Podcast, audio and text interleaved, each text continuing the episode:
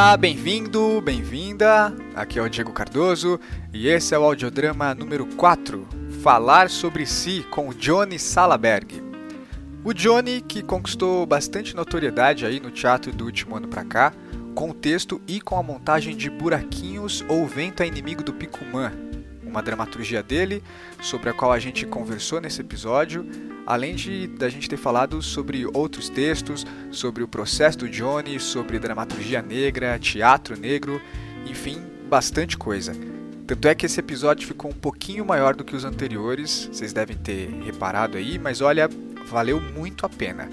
Eu não conhecia o Johnny de fato até gravar o podcast com ele e essa conversa foi um verdadeiro aprendizado para mim por conta de, de tudo que o Johnny trouxe, de toda a visão que ele trouxe sobre experiência e sobre lugar de fala. E eu espero que seja um aprendizado para vocês também. Se você não conhece o Johnny, aproveita esse episódio para conhecê-lo e se quiser encontrá-lo na internet, na descrição do episódio é, tem as redes sociais que ele, que ele indica. Falando nisso, o audiodrama agora está no Instagram então procura lá, arroba audiodramapod, com demudo, pod com demudo de podcast, arroba audiodramapod, segue, acompanha as postagens, o, todo episódio que sai aparece lá.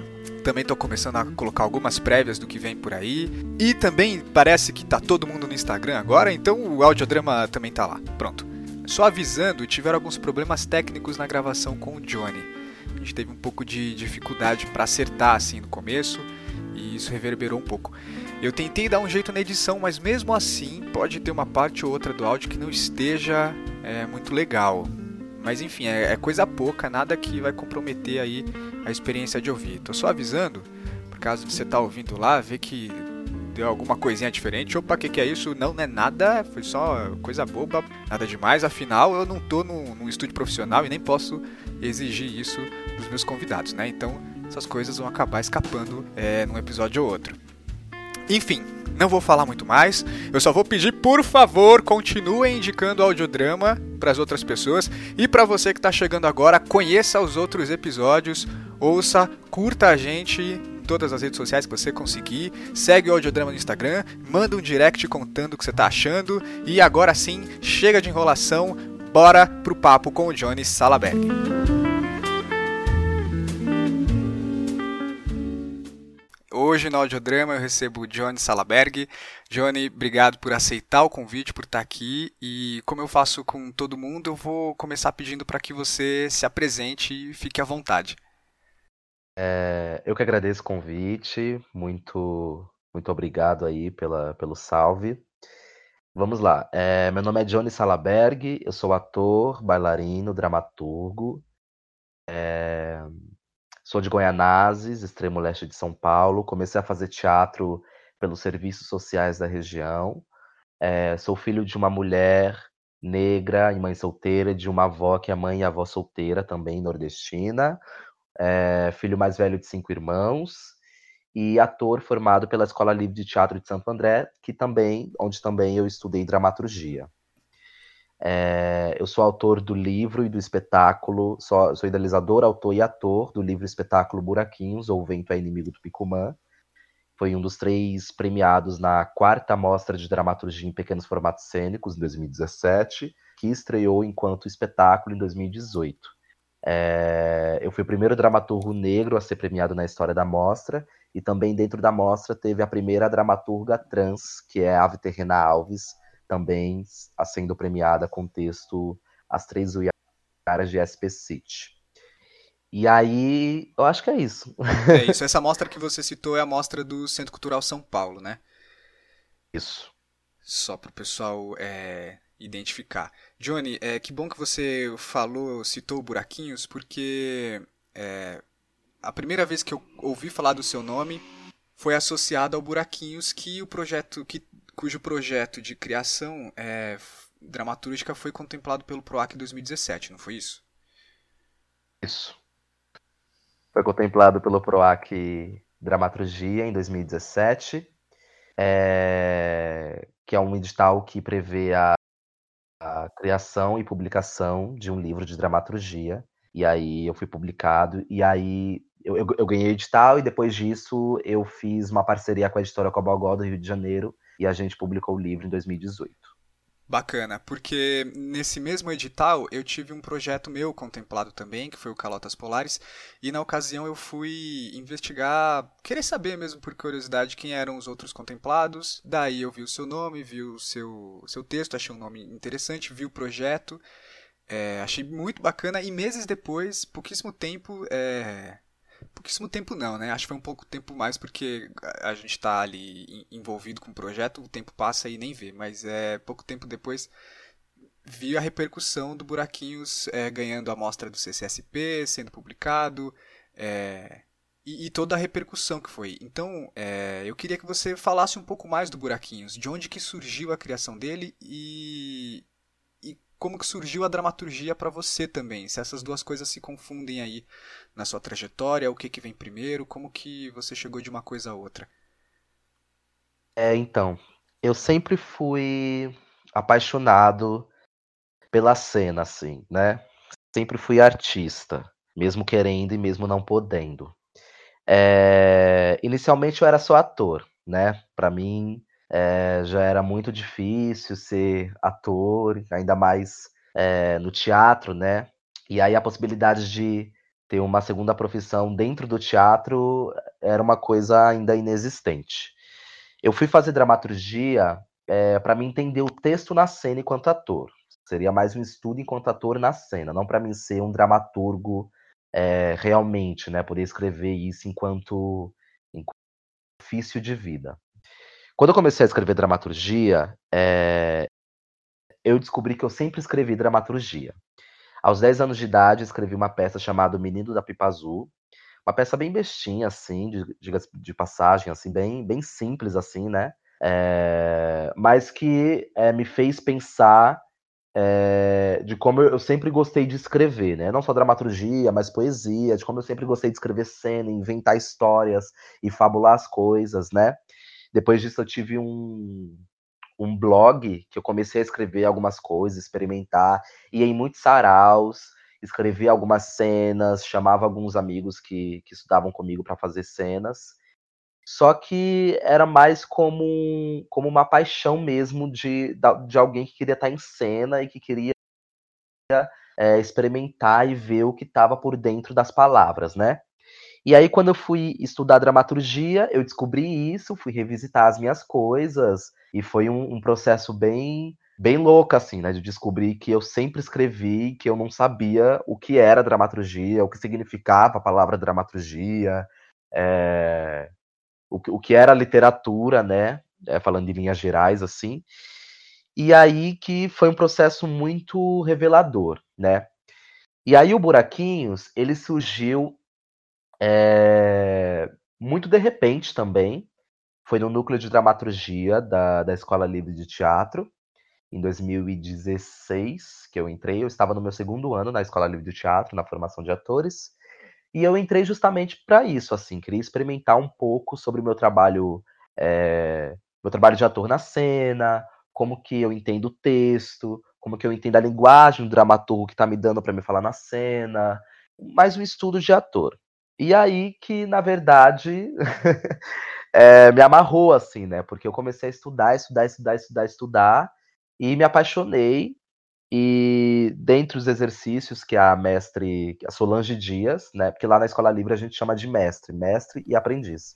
Que a mestre Sim. de dramaturgia na época, é, ela pediu, ela, ela pedia pra gente fazer alguns exercícios de até três páginas de algum tema que ela, que ela dava pra gente. Então, naquele ano, ela levou como material de estudo o livro Seis Propostas para o Próximo Milênio, do Ítalo Calvino, é, se aprofundando mais profundamente na, na, no primeiro capítulo, que é o capítulo da leveza, né? Como você fala de coisas pesadas de uma forma leve.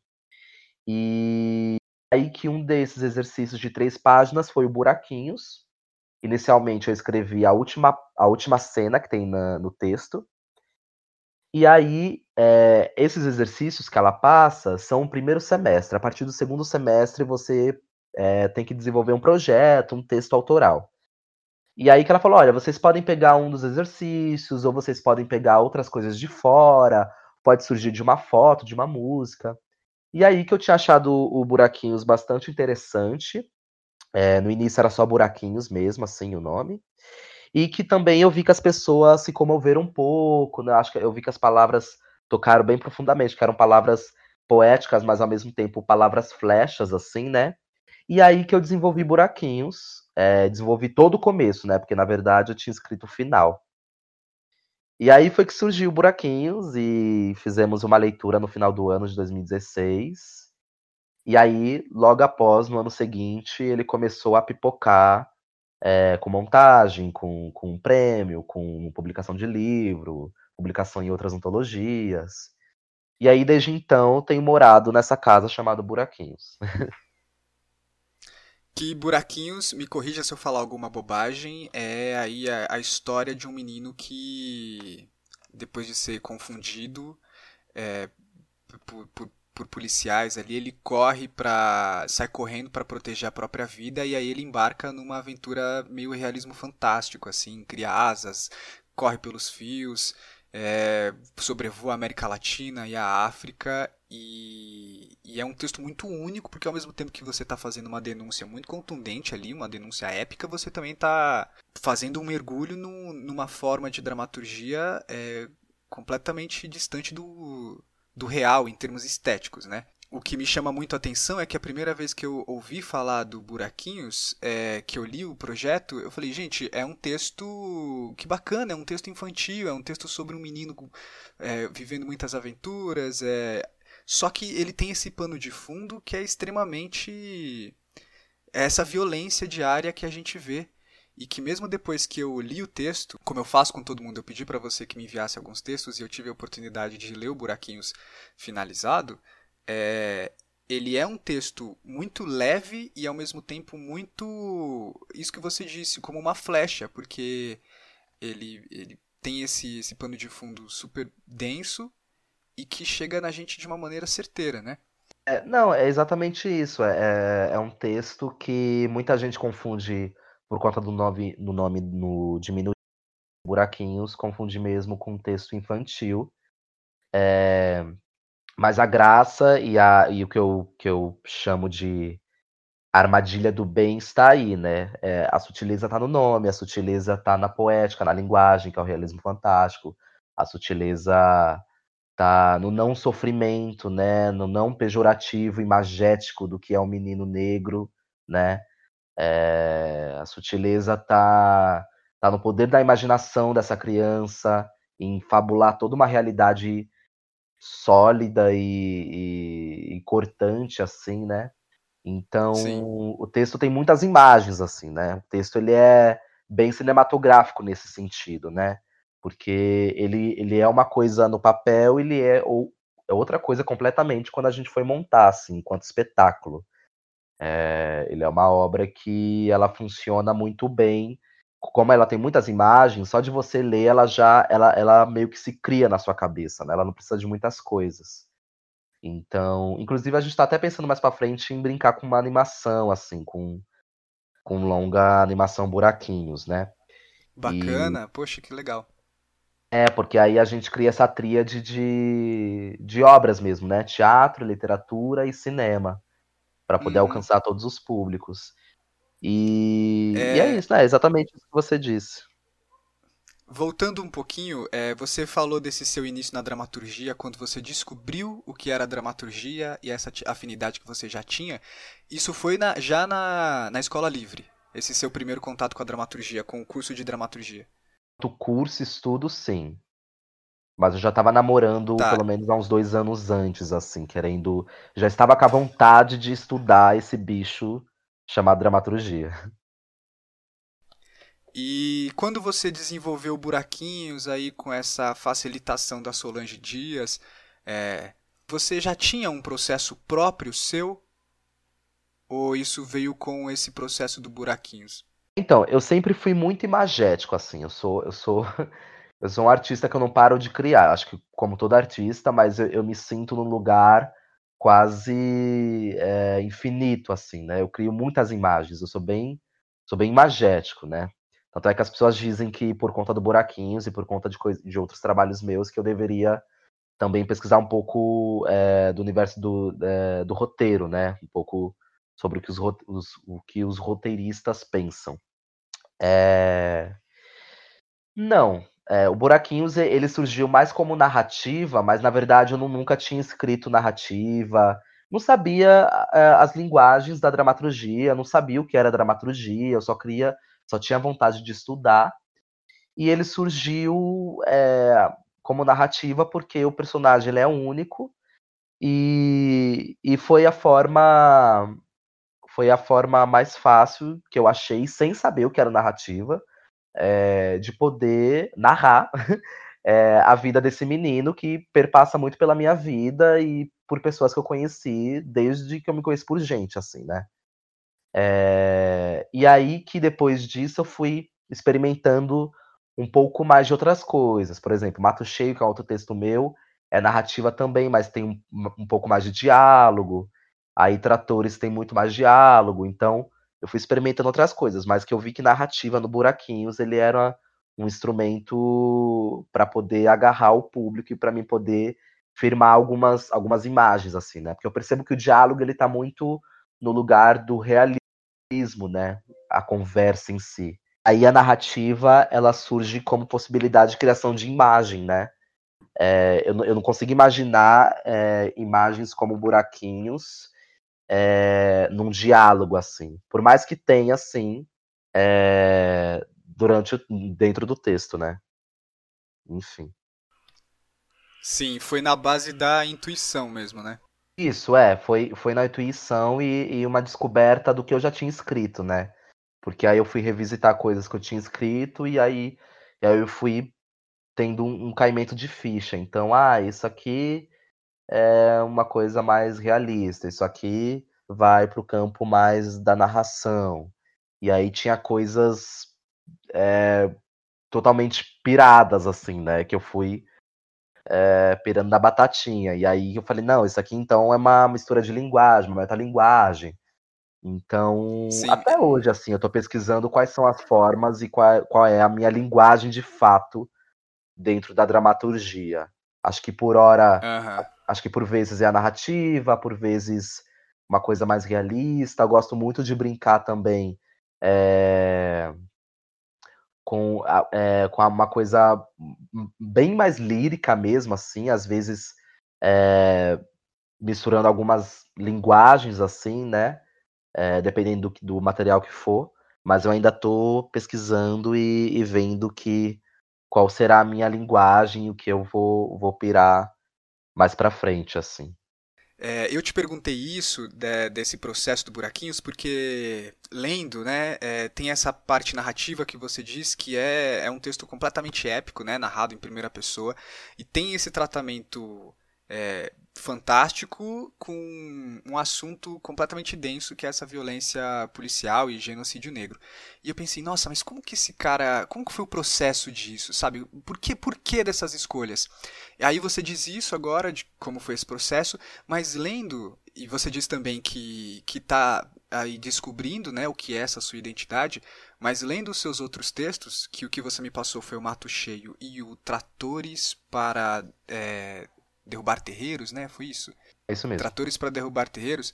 É, ainda eu, eu ainda consigo identificar um, uma coisa comum. Você dizendo algo muito é, é, completamente da sua realidade e com um tratamento ainda leve, leve e às vezes é, até eu diria até pop, porque o que você faz no Tratores para derrubar terreiros, que você faz aquele texto fragmentado, com alternâncias de tempos e repetições, é algo muito sofisticado, é algo muito próprio de uma dramaturgia contemporânea e também que remete muito a, a séries, a cinema. E aí o que eu ia te perguntar é isso, se, se isso virou o seu estilo, se você identifica isso como um processo. Mas como você disse que está descobrindo, como é que você justifica essa semelhança de, de escolha de forma e de tema? Então, eu acho que eu acho que esses textos, né, esses últimos textos, foi de uma forma, se tratando de escolhas de linguagem, né, foi de uma forma bem consciente, assim. é, é um inconsciente um pouco alimentado, né? Não um inconsciente que não, que não sabe o que está fazendo, não sabe o que está escrevendo, mas é um inconsciente de é, vou tentar experimentar algumas coisas, mas já tem coisas fixadas na minha mão que é, acidentalmente vai para escrita, né? A, a, gente tem, tem formatos e linguagens próprias, assim, né? E o que eu acho que acontece é porque justamente, é, acho que é justamente pelo fato de eu me achar muito imagético, né?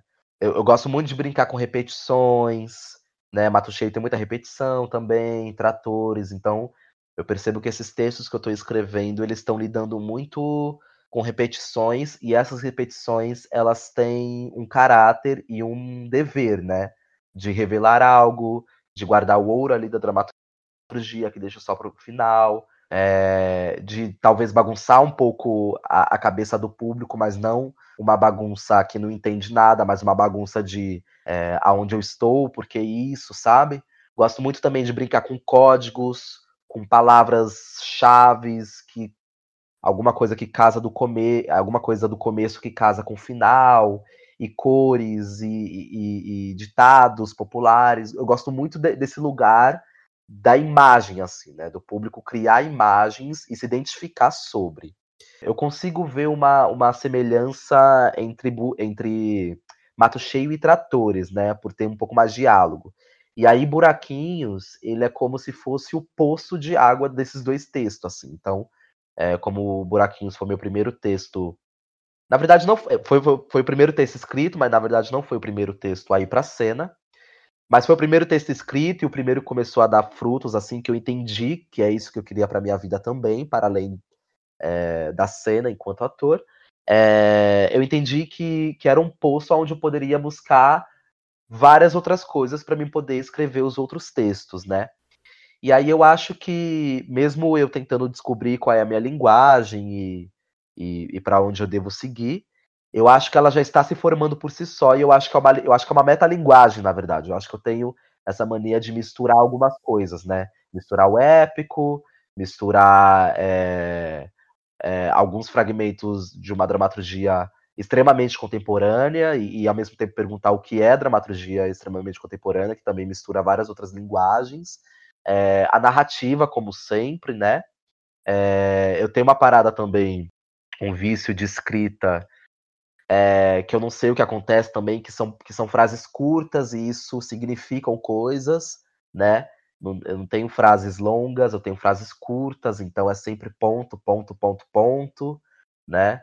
É, e aí eu acho que isso começa a criar uma linha de pesquisa meio que inconsciente, assim. É justamente por isso que eu digo que é um inconsciente alimentado, porque são trabalhos que eu escrevo e que aí vão alimentar outros trabalhos futuros e, e essa coisa vai se formando, assim. E aí, e isso também muito por conta de eu admirar também outras pessoas, outras pessoas que escrevem. Eu gosto muito da Grace Passou, que é. Que é uma maravilhosa. maravilhosa. Que é uma escritora negra que, que arrasa na dramaturgia contemporânea e rasga essas imagens assim, que dá um pane na cabeça do público e do leitor, né? Então eu acho que é muito também do que eu, do que eu leio, do que eu escuto, é, do que eu vejo, né? Tem peças que eu vou assistir que não necessariamente eu gosto da peça, mas que eu saio do teatro querendo ler o, o texto na hora é, porque é, o texto me chama mais, tem outras que a, a, imagem me chama mais, e que aí eu, eu chego em casa e escrevo uma cena sobre isso, sobre alguma imagem lá no meio do espetáculo que eu achei interessante, e aí eu chego em casa, escrevo, e isso pode virar um texto, sabe? Então eu acho que, que é um pouco sobre buscar em poços de água dramatúrgicas, assim. E aí eu vou criando esse mosaico que eu ainda não sei se é, se é, se é uma dramaturgia contemporânea, se é uma coisa que bebe mais do épico enquanto enquanto raiz mesmo, assim, né? Mas eu acho que é um pouco disso, assim. Eu acho que é, que é, um, é um alimento e um e é, com a ajuda de um inconsciente é, bem alimentado por todo o meu estudo enquanto ator e dramaturgo e por toda a minha vivência de vida também enquanto um artista negro periférico pobre e, e todas as, as classificações é, que se pode imaginar, assim, né? Sim, que aliás é esse aspecto da sua obra também de estar tá tratando desse tema é, que só um artista negro poderia estar tá falando, ou que diz com propriedade, é, é, é o que dá, dá, muita força também, assim, que teve muito presente na repercussão da, das suas obras recentemente. E que é aí que me faz pensar que esses textos, eu pensei isso lendo Buraquinhos, é um texto que só você mesmo poderia ter escrito, porque é isso. É o resultado da vivência de alguém, de Guaianazes, como você disse, e com um estilo próprio que é o que você está desenvolvendo, então só o Johnny poderia ter escrito aquilo mesmo que eu acho que a gente pode chamar de dramaturgia negra, mas eu não sei como que esse termo soa. Como é que é? Você, você deve ter passado por isso de ter visto a sua dramaturgia ser classificada como dramaturgia negra nos últimos tempos? Isso aconteceu? Uh, aconteceu e tanto é que a, o, é, já falando um pouco aqui, uh, de coisas futuras, a Buraquinhos ele vai estar na primeira antologia de dramaturgia negra da Funarte, com dramaturgos negros do país todo, inclusive a, Gle a Grace passou junto. É, enfim, Johnny Carlos, uh, Aldria Anunciação, vários dramaturgos negros do país todo. E aí, é, isso, quando eu recebi o convite, me fez pensar, e também já tinha acontecido, que Buraquinhos foi classificado como dramaturgia negra e uma nova forma de fazer teatro negro, assim, né?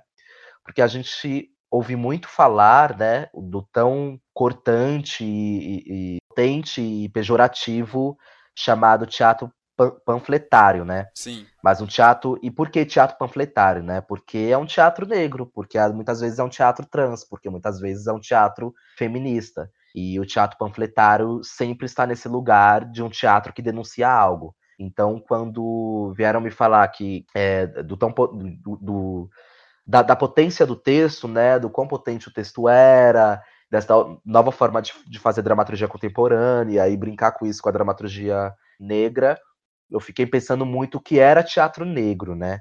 E, e, estudando dentro da minha pesquisa enquanto artista, eu percebi, e aí eu tenho uma, uma síntese para isso, ainda não formada, mas que teatro negro é um teatro que fala sobre si, né?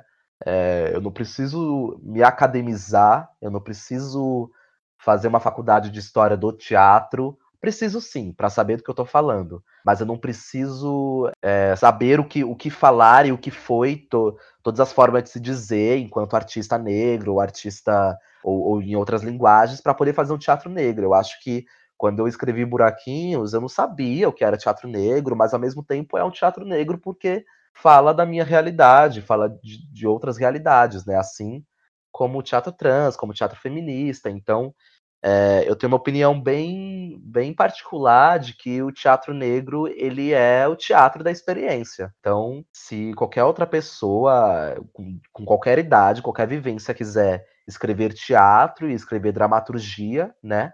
Ela pode e pode ser considerada como, como teatro negro, né? Não tem uma que às vezes há, há uma academização do que é teatro negro, né? Como se, é, como se a, a linguagem e, e, os parâmetros e as ferramentas estivessem maior do que o conteúdo. E na verdade tem que ser ao contrário, né? É, o conteúdo tem que ser a prioridade, né? Então, para mim, é, qualquer pessoa que quiser falar da sua experiência enquanto poeta, enquanto dramaturgo, enquanto escritor, dentro da literatura, né? Para publicar livros, enfim para mim é teatro negro, né? Assim como todas as outras linguagens. Mesmo, mesmo essa pessoa não sendo negro, você está é, dando uma nova maneira, ressignificando o termo aí teatro negro como algo é, próprio da, de uma experiência única. Ou você está assim, é, vai ser teatro negro se a, se a pessoa for dessa for negra. É isso que você está falando?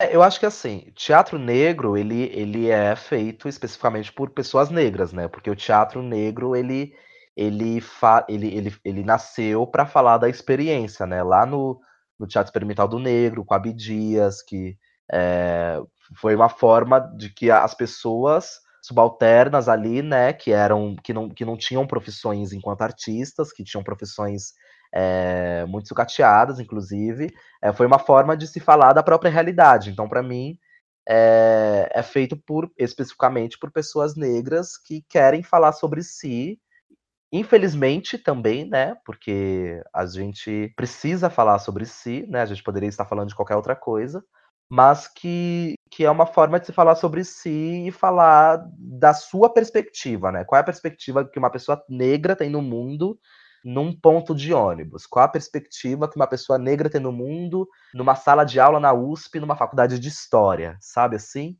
Então, Sim, é, sim. é- é- eu digo mais pela experiência, pela perspectiva de uma pessoa negra é, soltar isso no mundo. E aí a gente tá falando de teatro, né? Da forma de dramaturgia. Mas pode ser qualquer outra coisa, assim, né? Sim, sim. Acho que eu, te- eu, tam- eu também tenho uma.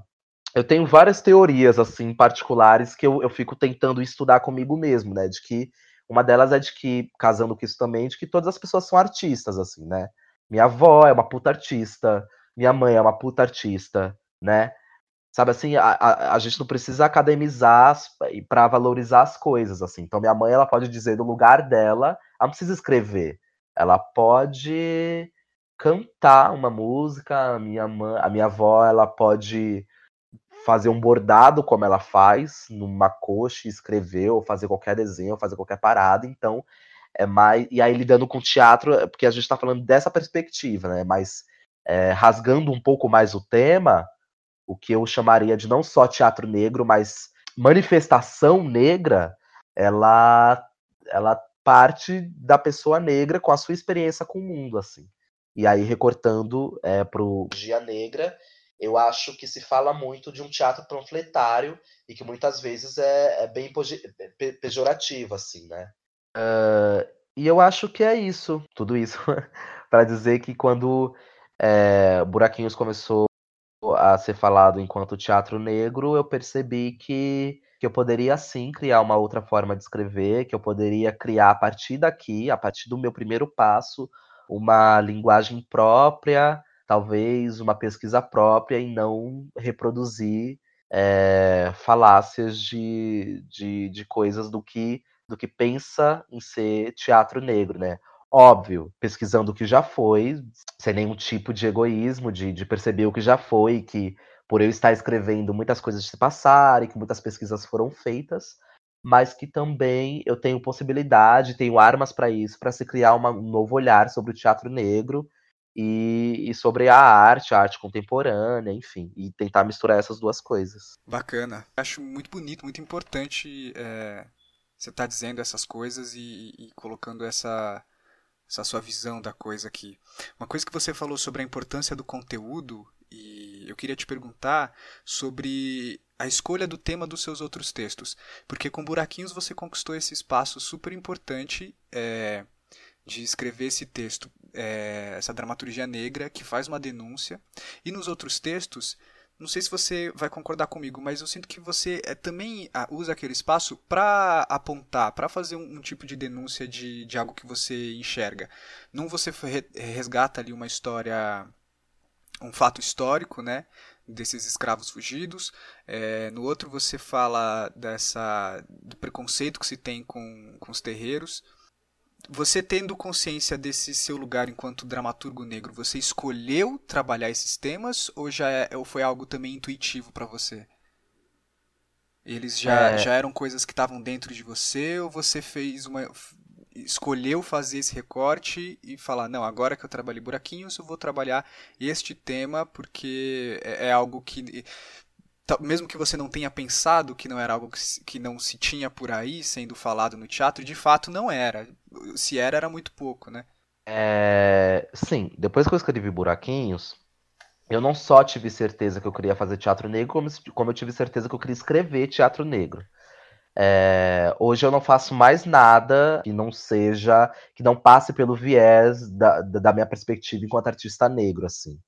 É, eu posso sim escrever e posso sim fazer coisas que não necessariamente. Inclusive, eu tenho textos que não necessariamente partem do teatro negro e que falam sobre o teatro negro e que partem dessa pesquisa, mas que eu não, eu não tenho procurado ter feito nada com sem essa perspectiva, sem ter passado pelo menos por esse filtro do ok, estou fazendo isso, mas com consciência, né? Com consciência de que tem outros três textos com, com temáticas negras. É, e aí que eu, eu, eu, eu escolhi fal, falei, falar, né, estar em cena e escrever teatro negro. É, Mato Cheio, ele, ele é do mesmo grupo que montou Buraquinhos, faz parte de uma pesquisa chamada Trilogia da Fuga. É o primeiro espetáculo e Buraquinhos é o segundo espetáculo. É uma trilogia que é uma pesquisa do, do coletivo Carcaça de Poéticas Negras, que a gente pesquisa um pouco sobre é, o deslocamento pela sobrevivência, né? Então são pessoas que, que se deslocam e saem do seu lugar de origem, ou que são tiradas do seu lugar de origem por para sobreviver ou, ou, ou, por obrigação, e o genocídio da população jovem, negra e periférica. E aí Buraquinhos é o, é, é o primeiro espetáculo, Buraquinhos é o segundo, e vamos ver qual é o terceiro. Buraquinhos ele lida de uma forma bem mais contemporânea, assim, né? Do olhar de um menino que corre o mundo inteiro para salvar sua vida, enquanto é atingido por 111 tiros, que é uma nítida referência também ao caso dos cinco meninos de Costa Barros, aquele fato de 2015, é, mortos com 111 tiros, e também o massacre do Carandiru, em 92. É, então, ele, ele lida de uma forma contemporânea, mas também tentando juntar algumas denúncias dentro da dramaturgia. Em momento nenhum do Buraquinhos eu cito Cinco Meninos ou, ou, ou Carandiru. Eu, eu coloco tudo dentro da vivência do, do menino, né? E aí Mato Cheio, ele tá de uma forma, ele tá, ele é construído de uma forma dentro de uma de um tema um pouco mais ancestral, né, vamos dizer assim, entre aspas.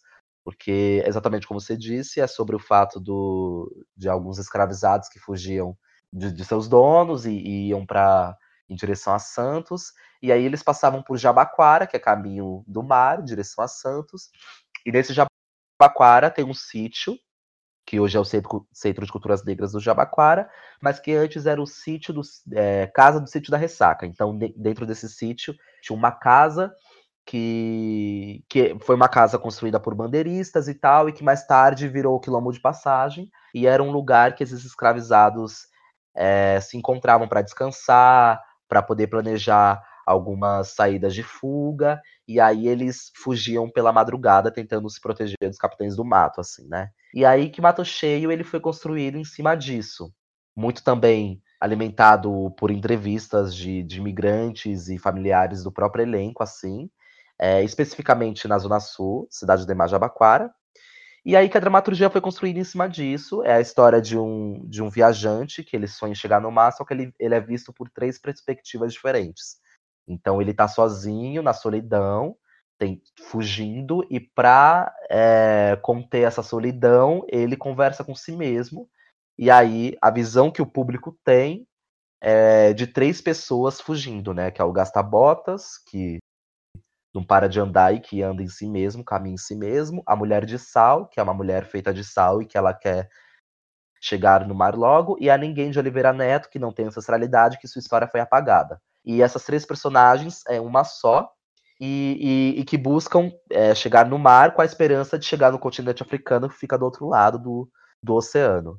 E a história é regida por, um, por uma entidade, vamos dizer assim, que se chama Piscita, que existe de, de fato, assim, carne e osso, ela mora em Cidade de Mar, que é uma senhora negra, periférica, que, que pira muito com algumas coisas de religião e que tem profecias através do fogo, que é um outro personagem da história, que, que, que traduz as coisas da Piscita e que é personalizado pelo tambor, né, pelo som do tambor. Enfim, e aí Mato Cheio, ele é todo nessa pegada mais ancestral, né? E aí o Tratores, ele já não é do, da, da Carcaça de Páticas Negras, ele é um trabalho de um coletivo chamado Coletiva Inã, que me chamou para escrever um texto é, sobre búzios, né? Sobre búzios e sobre terreiros e lês de São Paulo e do país todo, e também sobre a denúncia é, de demolição, a, a, demolição em massa, né? A grande demolição de terreiros de candomblé no país todo, né?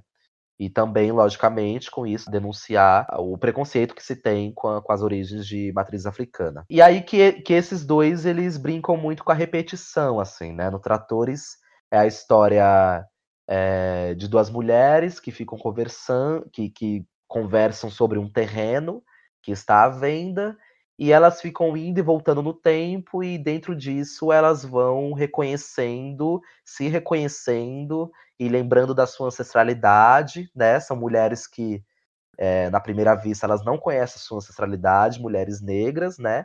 e que o texto ele tem, é, ele tem o dever de fazer essas mulheres se reconhecerem em si, né? É, é, é um pouco dentro da pira do, do texto da Grace Passou, que se chama Por Elise, que é um texto que eu amo muito, assim, e que e, uhum. e, também lida com repetições e com essa forma um pouco mais contemporânea. E, mas aí eu, eu, eu é, a, a, forma que eu encontrei para fazer isso é pegar ali o universo que a Grace criou e tentar rasgar um pouco, né?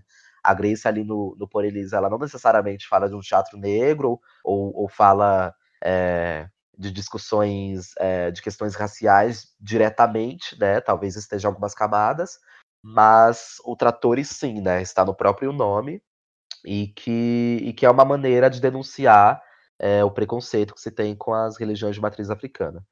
Enfim, tudo isso para dizer que é, os dois se conversam um pouco nessa linha do da repetição e que sim, os dois vieram depois de Buraquinho e foi Buraquinhos e foi uma escolha de teatro negro. Então agora eu vou pesquisar e vou tentar na minha pesquisa enquanto artista é, tentar ver o que, o que é esse teatro negro, né? E tentar misturar algumas coisas. E aí é uma tentativa, como todo texto, e, e é uma pesquisa, né? Enquanto, enquanto artista, assim. Sim. É, aproveitando, Johnny, para encerrar também, minha última pergunta é. Recentemente a gente teve esse, esse fato aí da, da família que foi recebida com 80 tiros pelo exército, né? E os ocupantes, o músico, eu não vou recordar o nome dele agora, morreu desse fato. É... E eu fiquei pensando, sabe, é... de novo, outro acontecimento desse. A gente teve um fato com 111 tiros, agora a gente tem um com 80. É, qual que é a, a, função do dramaturgo nesse momento? Porque eu vi muitos outros amigos e amigas, dramaturgos e dramaturgas, é, indignados com isso, é, com uma voz para ser, pra, querendo se manifestar e imaginando que dali poderia sair muitos textos. É, de, inclusive de dramaturgos e dramaturgas que não são negras, mas que, que perpassariam essas questões negras. É, e aí o que eu queria te perguntar é, é, mais ou menos isso. Como que você enxerga, então, essas dramaturgias frutos de pessoas que se sentem na responsabilidade de, de tratar desses assuntos, porque isso é Brasil, de pessoas que se sentem na, no lugar de, de tratar sobre isso, perpassam assuntos negros, mas não são negras? É... É, é, é uma situação bem complicada e direta ao mesmo tempo, assim. É... Eu acho que assim, todo artista eh, tem, tem em si uma inquietude, uma necessidade de falar sobre quando algo incomoda, quando algo alegra, quando algo o fantasia, né? Eu acho que todo mundo tem essa necessidade de se manifestar e, e falar para o mundo e, e, através da sua arte é, dizer o que, o que pensa sobre, sobre aquilo, né? É, mas tem uma coisa que se chama lugar de fala, né? Então, quando um dramaturgo negro escreve, sei lá, escreveu um texto sobre esses 80 tiros é, que, que aconteceu recentemente, é, ele está no lugar de fala dele, por mais que não foi ele ali levando os 80 tiros, mas poderia ser, ter sido ele, né? Ele poderia. É um lugar, é um lugar de, de, de, de, de cuidado e de alerta de ó, rolou 80 tiros, já tinha rolado 111, né? Rolou 300. É, teve uma mulher que foi arrastada 300 metros pela polícia, teve outra que levou quatro tiros na cabeça, uma vereadora. Então, são denúncias e é um lugar de fala de se falar. É, é uma tentativa de se denunciar e poder exaltar o lugar de fala, né? É, e aí, quando artistas é, não negros ou artistas que, que não passam por essa. Que não, ou que não estão perto de passar por essa realidade, por essa violência, é, cai num lugar um pouco fantasioso, assim. Porque, porque é muito fácil escrever, né? Escrever todo mundo escreve, fazer cena todo mundo faz. É, agora, passar, é, sentir a sensação de estar perto daquilo é outra coisa completamente diferente. Porque tem muitos dramaturgos e muitos artistas que são referenciados pela mídia e que escrevem muito bem, brancos, né? Porque os negros eles não têm é, é, saúde psicológica para isso, nem saúde emocional, nem saúde física, né? É, já, já, já, é o, já é muita coisa viver no cotidiano e se manter vivo assim. São poucos que conseguem ainda se expressar através da arte, o seu incômodo com o mundo, né? Eu costumo brincar que é, artistas negros, tanto dramaturgos quanto, quanto atores que estão produzindo e que estão conseguindo viver disso, é, estão nadando contra uma grande maré, né? Contra, contra um grande mar. Mas um, uma pessoa, né? E aí me colocando como, como centro da história, uma pessoa, um dramaturgo que veio de Goianazes, teve uma teve pai, teve uma história sofrida, que escreve um texto e chega nos poderes e, e, em lugares que ele não chegaria assim, né? Não só eu, mas outras pessoas, alguns parceiros meus, assim, de, de longa data, essas pessoas não estão só nadando, né? Essas pessoas estão nadando com várias outras atrás, assim. E ainda, é, se brincar, estão meio que. Costumo brincar que elas estão meio que surfando, assim, né? Surfando numa prancha, assim, porque. É, porque não é fácil, né? Então, é, muitas vezes as pessoas não têm mu muita, muita coragem, muita força de se falar sobre. E aí, quando vem artistas brancos falar sobre a vivência de um artista negro, isso é lido com muito desrespeito. Na verdade, é muito desrespeito, né? Porque defende-se muito a maneira de se expressar e a livre, a livre expressão, a livre manifestação artística, mas a manifestação artística ela se passa muito pelo humano, né? É o nosso material de estudo. Então, até que ponto um dramaturgo branco pode escrever sobre uma vivência negra, sendo que ele não está nem perto de viver isso, ou sendo que ele só está escrevendo sobre isso porque algo aconteceu, porque ele nunca sequer pensou na possibilidade de escrever sobre isso, na verdade, ele nunca sequer pensou sobre isso, né? O privilégio da vida de, de, de não precisar pensar sobre isso e não precisar criar neurônios, né? Não precisar gastar a, a, a saúde psicológica e mental. É, então, é, isso é muito complicado no momento que a gente está, porque a gente vive é, tempos, né? Sempre vivemos, mas a gente vive tempos de é, artes completamente politizadas, assim. Não dá para a gente montar um texto sem que passe pelo filtro de raça, classe, é, gênero, assim, é, hoje em dia, né? O nosso teatro ele está se formando e a nossa arte está se formando através disso, assim. Então, então o lugar de fala ele é muito importante, assim, né? E quando o artista branco, ou enfim, ou não, não só o artista branco, como outra, outros artistas, por exemplo, eu não tenho a vivência de uma pessoa indígena, não tenho a vivência do que é morar numa aldeia, eu não tenho a vivência do que é ser mulher, do que é ser mulher negra, não tenho a vivência do que é ser uma mulher trans. Então eu não posso escrever sobre o que é, né? Eu, eu, eu tenho a minha visão, mas não é o meu lugar de fala, né? E aí muitas vezes esse lugar de fala ele é, ele é lido com muita violência, né? E com muita e com a tão, tão falado a tão falado a tão falada palavra vitimismo, né? Mas não, é, é uma defesa, né? É um meu, não tenho nada. Você ainda quer roubar, tipo, já não tenho nada. É o que eu posso falar é sobre isso. Ainda você quer falar, você tem tantas coisas para falar. Eu só tenho isso, infelizmente só, né, me força a falar sobre isso. Ainda você quer roubar meu lugar de fala, assim. Então, é um, é um pouco sobre isso, assim, né? Acho que todo mundo se comove. Eu acho que é um tema que eu tenho certeza que que, que atravessa todo mundo e que comove todo mundo. Alguns mais, outros menos, né? Mas que é, o ponto do se comover e, e, se, e se incomodar com isso, até falar sobre, é, até, é, tem uma distância muito grande aí, né? Sim. E é esse espaço e essa lacuna que as pessoas não entendem, assim, né? E é, e é um mar, é um mar gigante, né? Não é um, não é uma rua, né? Uma calçada para outra, é um mar gigante com muitas camadas, né? Porque aí a gente porque aí a gente começa a misturar várias coisas. Então, eu sou um dramaturgo negro, mas ao mesmo tempo eu sou um homem cis, né? É, eu sou gay, mas eu sou, sei lá, eu sou gay visto de uma forma normativa. Eu não sou é, uma, uma, uma, uma pessoa não binária, eu não sou uma bicha trans, eu não sou uma mulher trans eu não sou uma travesti. Então, a gente começa a colocar camadas, sabe? Sim. Então, ao mesmo tempo que eu posso falar de uma vivência negra, eu não posso falar de uma vivência negra de uma mulher negra, de uma mulher trans negra. E aí, essas, essas linhas são muito finas, assim, são muito perigosas. E aí tem pessoas que ultrapassam, assim, que cruza esse farol sem ver quem tá na frente e que quer chegar lá do outro lado da calçada falando sobre o que ela acha que ela deve falar, né? E que na verdade não, tipo, espera aí, dá os seus 10 passos para trás, vê como é que tá essa rua, vê quem tá no trânsito, vê quem tá vendendo a bala no trânsito, entendeu? Vê quem tá dentro do ônibus para depois você atravessar a sua rua. Qual é, qual é, qual é o seu lugar de fala, né? Qual é o, qual é o que você deve falar nesse momento, assim, né? Uhum. É...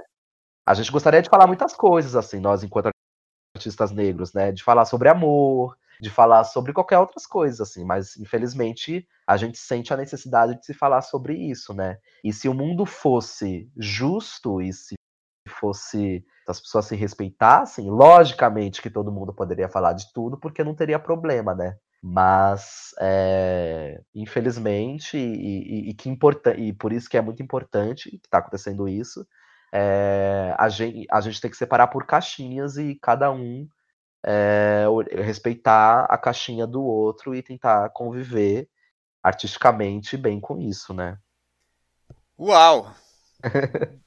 Johnny, que demais. Eu tô, não, eu tô bem feliz de ter, ter recebido você aqui para falar sobre tudo que a gente falou e chegar num tema de alguém que, que pode, que sabe o que tá falando, né? É, é muito emocionante para mim tá, tá ouvindo tudo isso de você. É, temos aí muito para mim e para quem está ouvindo agora, muito o que pensar, muito o que refletir a partir do que você falou. a gente chegou no final, como eu faço aqui com todo mundo, aquela parte em que eu peço para você deixar uma indicação para quem está ouvindo a gente do que você quiser. Então, dentre as coisas que eu leio assim, que eu pesquiso, muitas coisas me saltam os olhos assim, né? E como eu disse que minha pesquisa ela lida mais com a imagem e com, e com a, a possibilidade de fabular em cima do cotidiano, tem uma tem um livro que, ó, ó, olha, por incrível que pareça, não é nem numa perspectiva negra, assim, né? É de uma perspectiva indígena, que chama A Queda do Céu, do Davi, do Davi Copenauá. É, que é um livro lindo, lindo, lindo, lindo, lindo, que fala sobre o modo de vida dos Yanomamis, lá, lá de Roraima, que fabula um pouco sobre o que são chapiris, né, na, na, para os indígenas, né, que são é, esses espíritos que protegem. Se a gente tem é, orixás e, e, ancestrais e alguns indígenas que, que são múltiplos também, né, a gente não pode colocar também dentro de uma caixinha. Por exemplo, os Neanomamis, eles acreditam muito nos chapiris, que são seres fantásticos que os protegem e que criam várias outras histórias, assim, né. E que aí é um livro que me, que uhum. me reverbera, que me tira do avesso, assim, por conta da imagem, porque é um livro totalmente magético, mágico e, e, ao mesmo tempo importante, né? É um livro que foi escrito pelo Davi, pelo Davi Copenauá e, e por um que eu não estou me lembrando agora o nome, pelo, pelo escritor e, e, idealizador do livro, é, sobre é, a, a, vida dos Yanomamis e que viaja muito pelo modo de falar e o modo de viver é, e descrever sobre como os Yanomamis vê a floresta e vê a natureza, né? Então, enfim, eu, eu, acho que só lendo mesmo, assim, é um livro belíssimo, assim. A Queda do Céu. É a nome. Queda do Céu, isso. Inclusive teve até uma, uma montagem de dança, acho que ano passado, que eu não lembro se o nome era Queda do Céu mesmo. Não, era Para que o Céu Não Caia que foi em cima do livro. Ah. Né, o livro ele lida muito com perspectivismo. Então, ele constrói imagens na sua cabeça é, da perspectiva de, do, do povo Yanomami. Então, eles falam que a onça que está do outro lado do rio bebendo água, na verdade, é uma pessoa, né? E que a onça te vê como uma onça também. E aí as coisas na, na natureza têm várias perspectivas. Então, é um livro que mexe um pouco com as ideias e com o imaginário, assim. Enfim, falei demais. Mas é que é um livro que me reverbera e que me tira do avesso, assim, para mim, para me construir imagem nos textos. Não, eu fiquei curiosíssimo. Fica aí então a indicação, A Queda do Céu. Eu lembrei, inclusive, é, do espetáculo da CIA 8 Nova Dança, de alguns anos atrás, que chamava Chapiri Chapiripê, mas eu não sei o quanto tem a ver. Chapiri Chapiripê. Mas você falando aí Maravilhoso. fez lembrar algumas imagens. Maravilhoso, sim, Chapiri é. Chapiripê. Bom, Johnny, agora você pode fazer aí, antes da gente ir embora, deixar o seu recado, é, se as pessoas quiserem te achar como elas fazem, se você tiver alguma divulgação para fazer, fica à vontade também. É... Não, acho que a, a, divulgação que eu tenho são dos últimos trabalhos que eu tô, que eu tô produzindo. É, e aí, se quiserem saber mais informações, só seguir os perfis da Carcaça, Carcaça de Poéticas Negras no Instagram e Carcaça de Poéticas Negras no Facebook. É, e aí, o outro trabalho é que recentemente eu estreiei um infantil é, negro, que se chama Quando Eu Morrer, Vou Contar Tudo a Deus. O texto é da Maria Chu, que é uma dramaturga fantástica também. É, que conta a história de um menino que, que foi cruzar a fronteira entre África e Europa e que foi encontrado dentro de uma mala, é uma história real de 2015. E aí a Maria Chu fabulou isso e colocou isso dentro de uma peça de teatro. E aí a gente montou esse texto. A gente estreou em março, final de março, no Sesc Belenzinho. Ficamos em temporada até domingo passado. Mas a gente vai voltar no Sesc Bom Retiro a partir do dia 5 de maio. Vamos fazer todos os domingos é, ao meio-dia lá no Sesc Bom Retiro. E aí também, para mais Bacana. informações, é, esse espetáculo ele pertence ao meu outro coletivo, que é o Coletivo Bond.